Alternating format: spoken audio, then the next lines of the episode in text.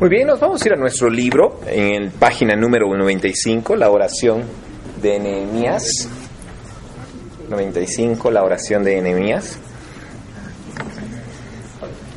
Estamos ahí. Dice, la oración de Nehemías 1.11. Dice, ¿estamos ahí? Quizá usted sepa exactamente lo que tiene que ocurrir y dónde necesita que Dios obre. No obstante, dice, puede que Dios obre primero a través de alguien que esté en autoridad sobre usted. Esa persona podría ser un oficial del gobierno, puede ser un maestro, puede ser un pastor, tu jefe, tu entrenador, tu padre, o tu esposo o tu esposa. Bueno, pero para conseguir lo que usted necesita, Dios tiene que mover sus corazones para que te ayude. ¿Alguna vez te has encontrado en una situación en la cual necesitas hacer algo, pero ya no depende de ti, sino depende de alguien que está en una posición de autoridad para lograr a cabo eso? Esta es la situación. ¿Ah? Siempre estás, ¿no? Sobre todo cuando vives bajo el techo de tus padres, ¿no? Siempre respetando la autoridad, ¿no, José? no le pregunto a su mamá. Este, eh, esta es la situación en la cual se encontraba Nehemías. Nehemías era el copero del rey Artajerse, Artajerjes, siempre me he tenido problemas con esos nombres. Nehemías ocupaba una posición de mucha responsabilidad. ¿Por qué la posición de un copero real era una posición de mucha responsabilidad? Exactamente, ¿no? Él era la persona encargada de probar los alimentos, el vino, antes de que el rey lo probara. Tú no le das la confianza. Recuerden en esa época, ¿cuántos reyes han muerto envenenados o cosas por el estilo, por una copita, por la comida envenenada? ¿Cuántas en la antigüedad muchas personas han muerto así? Montones. La mejor manera de matar a un rey no era mandar a un ejército del FBI o de las o, sicarios, ¿no? Para en esa época, si no era man envenenarlos. Porque es la mejor manera de desaparecer, de quitar el rastro. Por eso los reyes inventaron la posición del copero. Pero la posición del copero no era alguien que era, ya pues, el que no me sirve es el copero porque tarde o temprano va a morir. No, la posición de copero no cae en el que tarde o temprano va a morir, sino tiene que caer en la persona que es de confianza para mí. Una persona que tiene que ser de confianza para mí. Porque si esa persona no es de confianza para mí, puede decirme, ya probé, no pasó nada. Puede ser esa persona la que ponga el veneno. Porque es la última persona por la cual pasa la copa y la comida.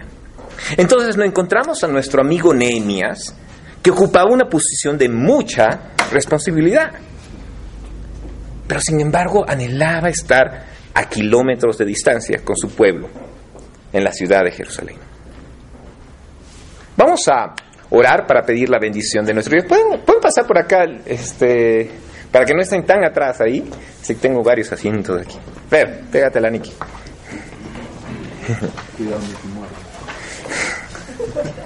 Vamos a orar para pedir la bendición de nuestro Dios. Claudita, ¿nos guías, por favor?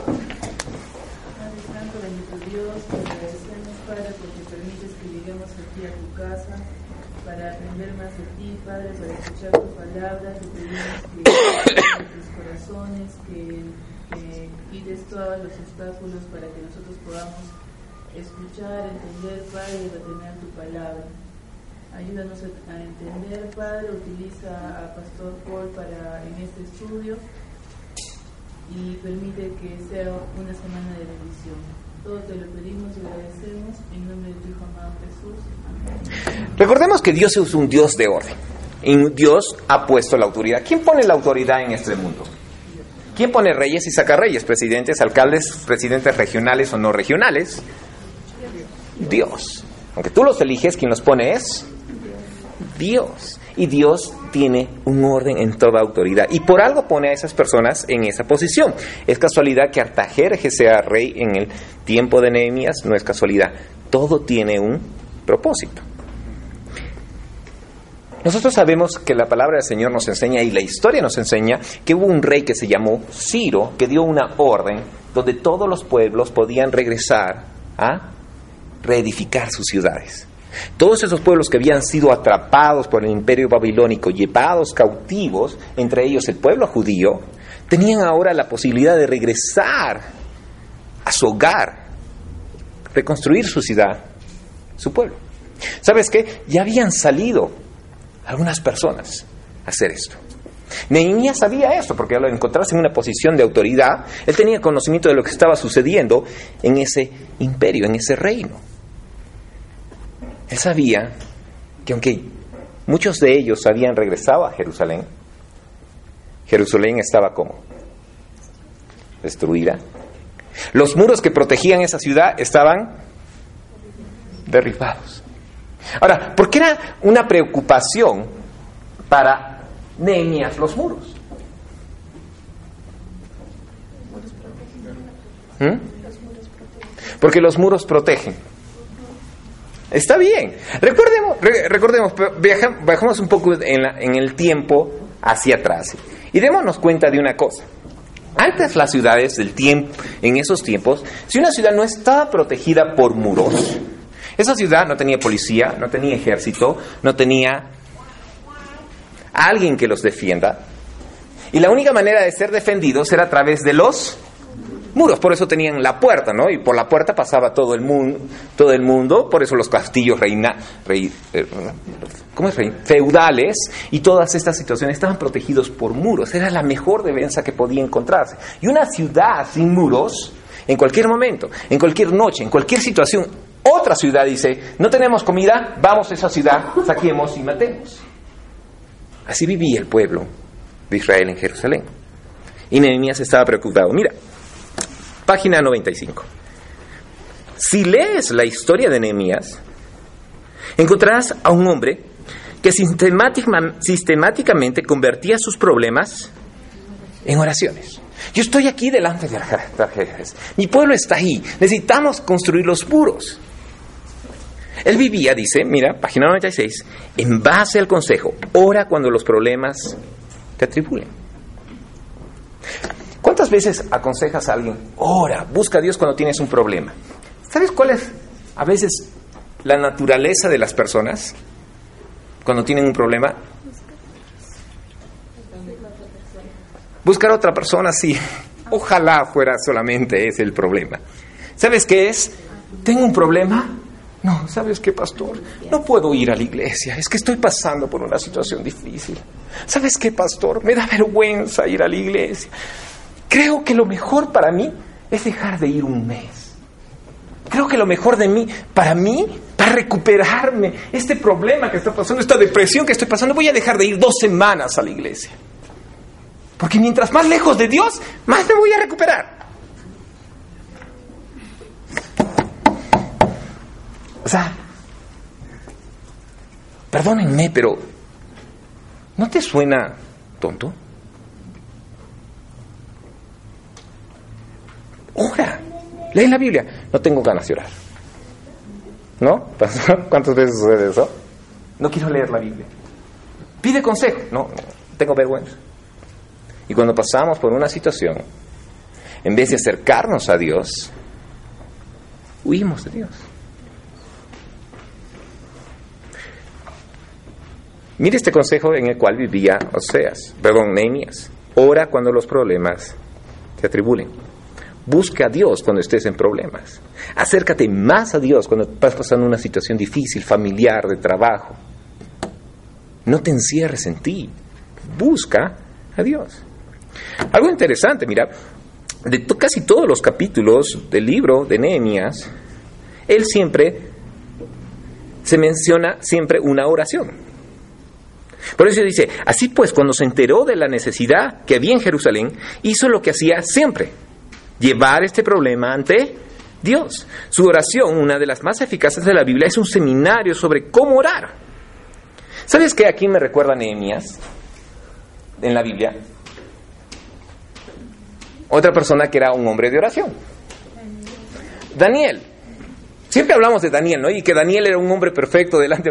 O sea, no me acuerdo. ¿Hay alguna parte en el libro de Nehemías donde Dios habla mal de Nehemías o lo pone en su sitio? Pastor Pablo, ¿se acuerda? Es igual que Daniel. ¿Por qué? Porque siempre oraban. Porque dependían no de Daniel o Nehemías, dependían de Dios. Página 96 dice, Nehemías comenzó con palabras de alabanza y perspectiva.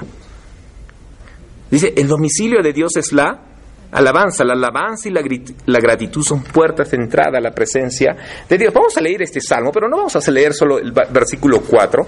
Vamos a leer Salmo 100 del 1 al 4. A ver, ¿qué, qué, dice Salmo 100 del 1 al 4? Cantar. Se lo saben de memoria, ¿no? Cantar. Alegres. A Dios. ¿Qué dice? ¿Qué más? Venir a Él. ¿Y con? ¿Qué más? Reconocer que Jehová es Dios y Él nos hizo pueblo suyo, somos. ¿Y qué dice el 4?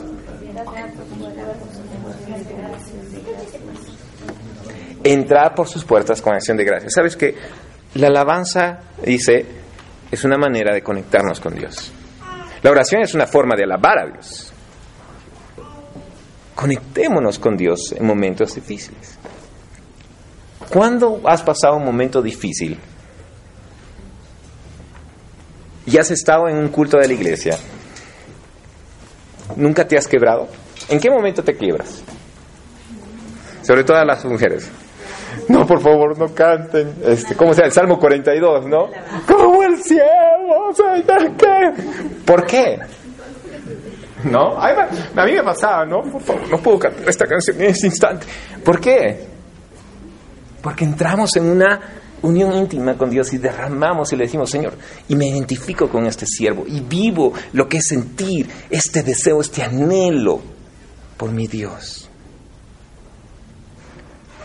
Por eso Nehemías dice, empezó con las palabras de alabanza. Versículo 5 dice del capítulo 1, le dije, Señor, Dios del cielo, grande y temible, que cumples el pacto, eres fiel con los que te aman y obedecen tus mandamientos. Dice, Nehemías no oró solo una vez y se fue, sino que llevó sus cargas una y otra vez delante de Dios. Dice que se pasaron semanas y meses después de que empezó a orar por esta súplica de Jerusalén hasta que Dios le concedió su petición. ¿Cuántas veces oramos por esa necesidad? Pero si está, ya oré, ¿sí? La semana pasada ya pedí que me ayudara y hasta ahora no me ayuda. Pero si Dios me va a contestar la oración, es suficiente una vez. ¿Estás de acuerdo conmigo? ¿Por qué? ¿Alguna vez te has puesto a preguntar por qué? Para acercarnos más a Dios. Para saber si verdaderamente quieres lo que estás pidiendo. ¿Qué más? Exactamente. Yo pienso que Dios quiere que una... Por eso Jesús, mira, más abajo dice, ¿no? por eso dice, sigue pidiendo y se os dará. ¿No? Y nos da el, el, el, ¿cómo se llama? el ejemplo de estas dos, este, ¿cómo se llama? Ejemplos del amigo que llega la noche, en la noche y la viuda que le ruega insistentemente al juez injusto, ¿no? Pero dame comida, dame comida, mis hijos, ¿me, ¿me entiendes? Y por la insistencia dice, aceptó. ¿Por qué Dios quiere que insistas? Señor, Señor, porque cuando insistimos una y otra vez, lo buscamos y dependemos una y otra vez.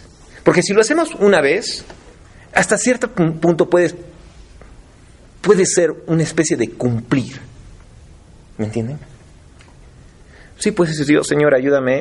Ya, sí, ya, ya hablé con Dios, pero estoy enfocado en otro. Pero sí, Señor, ayúdame en la mañana. Señor, nuevamente vengo a ti. ¿Qué, ¿Qué significa eso? Que mi dependencia no está en mí, en mis padres, en mis hermanos, en mi familia, en mi poder para resolver este asunto, mi dependencia está en Dios. Por eso Dios quiere que insistamos. Pero el Señor lo sabe, sí lo sabe, pero quiere que insistas. Pero tú sabes mi problema, Él lo sabe. Como ya hemos visto en otras partes, Dios no quiere que le digas, tengo un problema. Quiere que le digas, tengo este problema, tal cosa me pasa, así, así, así, así, así. ¿Cómo te sientes? Así, así, así, así. Porque implica esto que intimidad, unión, abrirnos con el Señor. Por eso dice, te suplico que me prestes atención, que fijes tus ojos en este siervo tuyo, versículo 6 dice, que de día y noche ora en favor de tu pueblo Israel. ¿Qué significa de día y de noche? ¿Qué dice primera qué dice Tesalonicenses? Orar sin cesar. Orar sin cesar. Dios quiere eso. Dios quiere eso de nuestras vidas. Una vez este, conversando de esa situación con una persona me dijo, sí, o sea, yo creo que es bueno tener el, el devocional en la mañana o en la noche donde lo tienes. No, no estoy diciendo que es malo tener, es bueno tener un devocional, pero el devocional, en parte de la oración, no es solamente en el momento del devocional, ¿me entiende? Eso, que perdón, ya, no, no, a ver, ¿cómo me explico? No orar solo por el devocional. Claro, o sea, digo, yo ya cumplí, tuve mi devocional, oré, y ya no necesito porque ya tuve mi tiempo con Dios. ¿Me entienden? Ahora sí me entienden. ¿O no? Todavía no. ya. A eso voy, ¿no? No solo, por más de que estés haciendo devocional diario, en la mañana, en la madrugada, en la hora que sea, no dejes de orar. El devocional no lo cubre todo. ¿Me entienden? A eso se llama intimidad y dependencia de Dios completa. Orando en todo tiempo. Puedes orar. Eh, eh, dime lugares en los cuales puedes orar. En la combi, manejando. Bueno, con tal de que no, no cierres los ojos, porque la vez pasada con mi esposita dijimos, ya oré, estamos viniendo a la iglesia, ya voy a orar. Ya cierro mis ojos. No, no, no. Pero, o sea, con tal de que no cierres los ojos si estás manejando, pero puedes orar. ¿Qué es orar? Hablar con Dios. ¿Dónde más puedes orar? caminando por la calle, en el trabajo. Ahora, pastor, yo en el trabajo oro todo el rato y no trabajas. Tampoco, tampoco, ¿me entiendes? En el momento... ¿No? Ahora los esposos podemos tomar la excusa. No me estás escuchando. Estoy llorando, esposa. Estoy llorando en este instante. Qué espiritual, ¿no? Buen consejo. Irene. Ya. Pero lo que vamos a eso es una dependencia íntima de nuestro Señor. Y eso es lo que aprendemos aquí. Mira, página 97 dice, observa que Nehemías ah, no solo confiesa sus propios pecados, sino también confiesa los de su pueblo. Y mira lo que dice él en versículos 6 y 7. Confieso que los israelitas, entre los cuales estamos incluidos mi familia y yo, hemos pecado contra ti. Te hemos ofendido. No hemos nos hemos corrompido mucho, hemos desobedecido los mandamientos, preceptos y decretos que tú mismo diste a tu siervo Moisés. No solo lo alaba, no es específico, sino también reconoce qué cosa, sus faltas. La Biblia nos enseña que el pecado es una barrera entre él y yo. Isaías 59 del 1 al 2.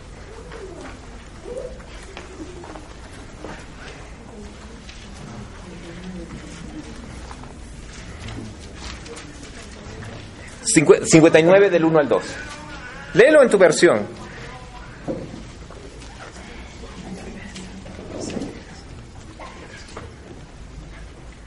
59 del 1 al 2. He aquí que no se ha cortado la mano de Jehová para salvar, ni que se ha grabado su oído para oír. Pero vuestras iniquidades han hecho división entre vosotros y vuestro Dios, y vuestros pecados han hecho ocultar de vosotros su rostro para no oír. ¿Qué ha ocultado el rostro de Dios para no oír? A veces nos preguntamos, Señor, ¿por qué no me escuchas? ¿No? Y no nos damos cuenta que a veces de repente hay pecados no confesados delante de Dios. Pasa, pecados que los posamos hasta incluso por alto. que pasa diariamente. Por eso es bueno cada, cada, cada día, cada noche. Yo cuando estoy acostado en mi cama, cada noche le pido perdón al Señor diariamente por lo que pueda hacer o cómo actué o cómo reaccioné. ¿Ah? O qué dije en ese rato, o qué no debí decir, o qué debí hacer y no hice. Porque humanamente, recuerda, pecamos todos los días y más de una vez. Entonces, a veces solo enfocamos en que le grité a alguien, lo insulté o le pegué y el resto. Robé, alcé algo que no debía, le golpeé a algo, ¿me entiendes? Y el resto. Y a veces nos preguntamos por qué el Señor no nos responde. Por eso, el tener una relación íntima con Dios nos ayuda a arreglar cuentas con Dios. Tú sabes que existen pecados por omisión, ¿no? ¿Qué, ¿Qué, es un pecado por omisión? ¿Algo que sabes que debes hacer y? ¿Cuántas veces pecamos por omisión?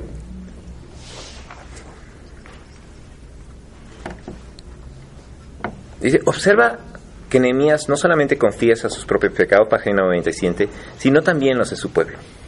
La gran petición que va a hacer no es algo solamente suyo. Si Dios decía sí a esta petición de Nehemías, la respuesta sería una bendición para quienes.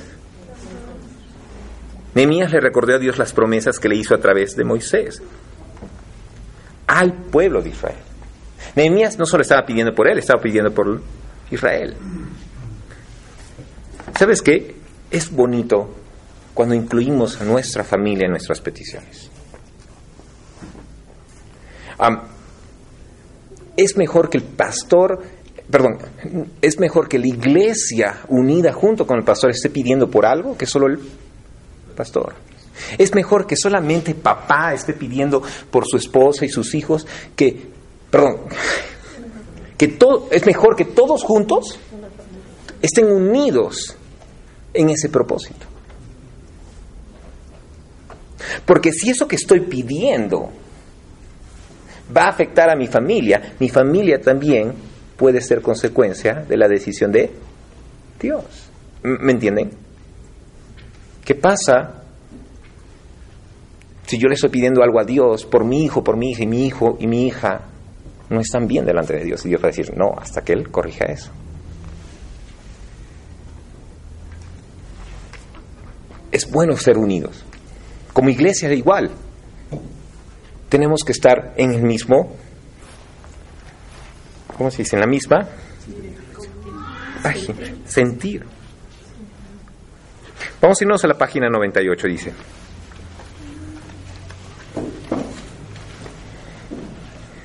Una de las cosas que podemos utilizar, dice, mira, los que tienen destreza en el arte de intercesión aplican la importancia del oportuno uso de las promesas de Dios. Hay cientos de promesas en la Biblia una para cada necesidad. Reclamarlas en oración y recordarle a Dios sus promesas nos da confianza cuando oramos. ¿Sabes qué? Muchas de las oraciones que estamos viendo nos recuerdan esta enseñanza. Nehemías le dice, ¿recuerdas lo que prometiste a Moisés? Tú no mientes, entonces... Eso no es torcer la mano de Dios. Eso es reclamar las promesas. Ese es, por eso Cristo dijo, pide y se abrirán las ventanas de los cielos, pero pide bien, conforme a su voluntad. ¿Cuál es su voluntad? Su palabra. ¿Dónde están las promesas? En su palabra. Entonces, si sabemos utilizar las promesas de Dios para nuestras oraciones, Señor, tú dices, busca primero el reino de Dios y lo demás será añadido. Estoy ahí. Ayúdame en esto. ¿Sabes que la mejor manera de reclamar las promesas de Dios es conociendo sus promesas? ¿Cómo vamos a pedir o reclamar ciertas promesas si no conocemos qué? Su palabra. Vamos a, vamos a la oración directa de Nehemías, ¿ya? Nehemías 1.11. Señor, te suplico que escuches nuestra oración, pues somos tus siervos y nos complacemos en honrar tu nombre. Y te pido que a este siervo tuyo le concedas tener éxito de ganarse el favor del rey. Recordamos la situación. Nehemías era el copero del rey, el jefe máximo en ese imperio. Y él estaba viendo a su pueblo de lejos, el cual estaba sin muros. Y él había tomado la decisión de enfrentarse al rey y hacerle una petición de qué? De ir allá y edificar los muros. Ahora, ¿era una situación fácil? No, porque estábamos hablando ir y pedirle al rey Artajerjes algo que era difícil. Mira, Nemías debía estar feliz. Espérate, ¿dónde estamos? Ah, la naturaleza. Ah, Ah, no, sí. Nehemías debía de estar familiarizado con el libro de Génesis, con la oración del siervo Abraham, que hoy me vaya bien. Pero él no se detuvo ahí, sino que le dijo a Dios concretamente qué necesitaba. Que a este siervo tuyo le concedas tener éxito y ganarse el favor del rey. El rey no era otro que el jefe de Nehemías, el hombre más poderoso del planeta. A veces tenemos que pedirle por tu jefe,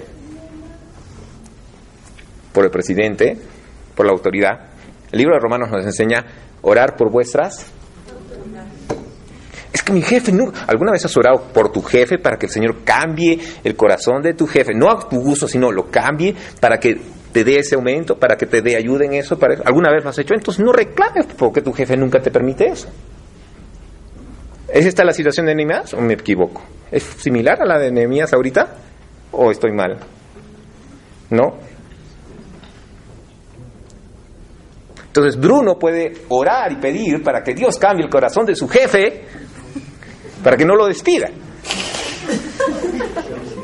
¿Ah? O me cambie de jefe. O.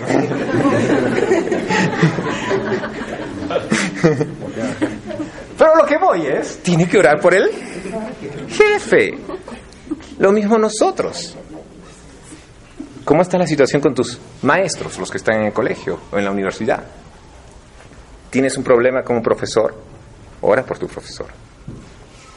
¿Tienes un problema con tu jefe en, alguna, en uno de tus en tu trabajo? Ora por tu jefe. Tu jefe.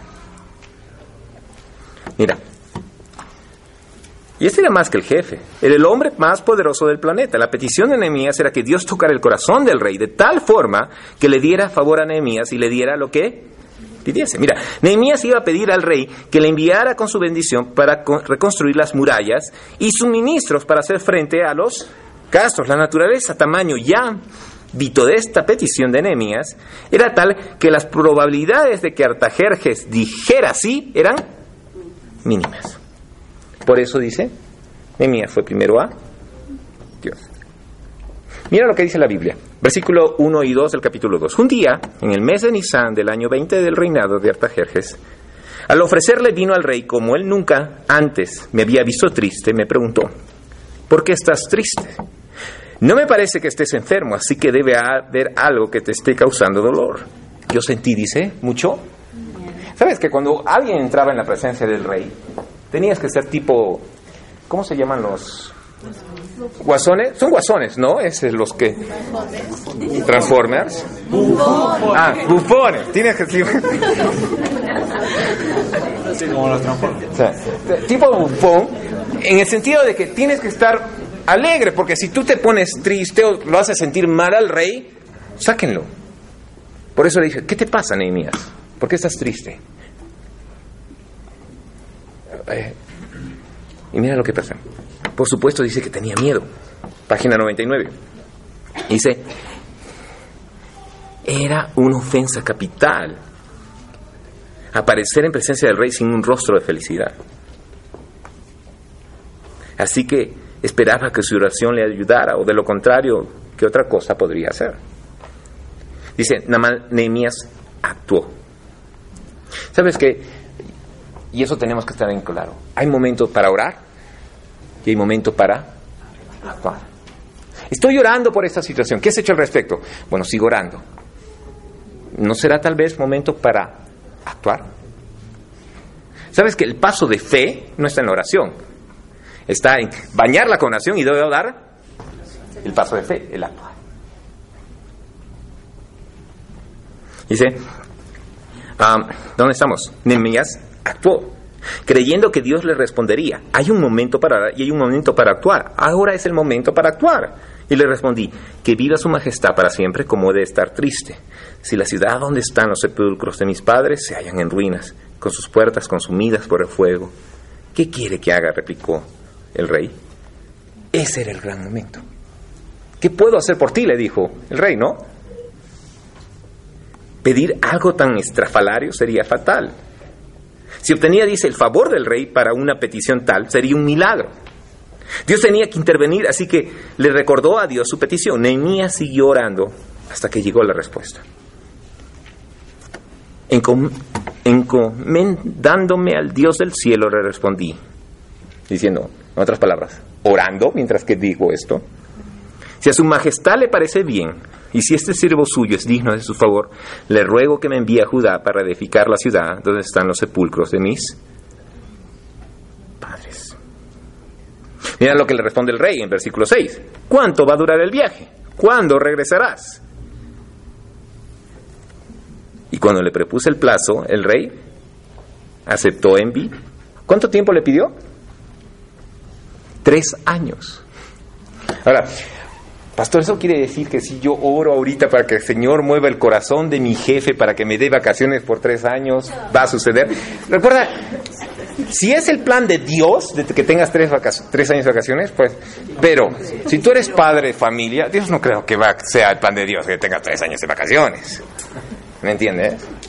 Y no creo que sea el plan de Dios de que no trabajes tres años, porque dice, mira las hormigas en el libro de Proverbios, que ellas trabajan y se preparan, ¿cuánto más tú? Entonces, no uses esta excusa como para ir tres años de algo. ¿Me entiendes? Ya sabes, Bruno, tres años de vacaciones jamás. ¿Ya? ¿Dónde estamos? Página 100. ¿No es cierto? El rey aceptó, dice, enviarme. Increíble, imposible, sorprendente. Pero ahora Nehemías tenía que ir un poquito más allá. Porque no solo era tratar de ir, sino era el propósito no era ir, el propósito era edificar. ¿Codicioso? ¿Dices codicioso? No, provisiones. Ah, provisiones, sí. ¿Sabes que a veces necesitamos ser codiciosos en ese aspecto? Ambiciosos, mejor que codiciosos, ¿no? Sí, porque el otro, el codicia es algo malo, la ambición. Dependiendo de. Dependiendo de, de ¿Ah? No, la ambición no es mala cuando está sobre lo, cuando hay, cuando tiene los límites correctos y los pasos correctos. Porque tú puedes tener la ambición de ser un buen, un, digamos, de superarte, la ambición de ser un, un buen, ¿cómo se dice? Baterista. Con milagro. ahora, desde ahora. Dice, pero mira lo que dice versículo 7 y versículo 8. Entonces añadí, si a su majestad le parece bien, le ruego que envíe cartas a los gobernadores del oeste del río, el río Éufrates, para que me den, me den vía libre y no pueda llegar a Judá. Y por favor, ordene a sus guardabosques, Asaf, que me dé madera para reparar las puertas de la ciudad, el templo, la muralla de la ciudad y la casa donde he de vivir. Primero Dios actuó permitiéndole. Y segundo, ¿qué dijo el rey? Toma. Pero no solamente le dijo toma, sino que cuando estaba saliendo, ¿qué es lo que lo acompañó a Nehemías? Una escolta real. ¿Sabes qué? Dios, la gran mayoría de veces, por no decir todas, nos da más de lo que pedimos siempre, cuando es su voluntad. De modo personal, con esto terminamos. Dice, Dios puede cambiar el corazón de los que están en autoridad Sí. Dios puede cambiar el corazón de nuestro presidente, de nuestro alcalde. Si oramos, puede. Un amigo que trabaja, dice como pastor asociado, me dijo recientemente lo desanimado que estaba por el rechazo del liderazgo de su iglesia a permitirle hacer cambios necesarios en la forma en que la iglesia ministraba. Después de que este amigo hubiera orado pidiendo favor, Dios tocó sus corazones y se están produciendo los cambios. Además recibió un aumento de sueldo y de posición. No seguimos con los comentarios acerca de... Dios puede cambiar los corazones y lo he visto recientemente en mi propia vida. Después de semanas de oración, Dios le concedió favor a mi hijo con el director de una escuela en relación con una decisión desafiante y muy difícil. El favor de Dios despejó el camino para una respuesta positiva. Pregunta, mira, dice, ¿quién tiene que darle favor a usted si quiere llevar a cabo su ministerio? ¿Con quién necesita favor si va a ser capaz de seguir el corazón de Dios? Dame favor, ayúdame. Es una oración que tenemos que usar frecuentemente. Comentarios para terminar.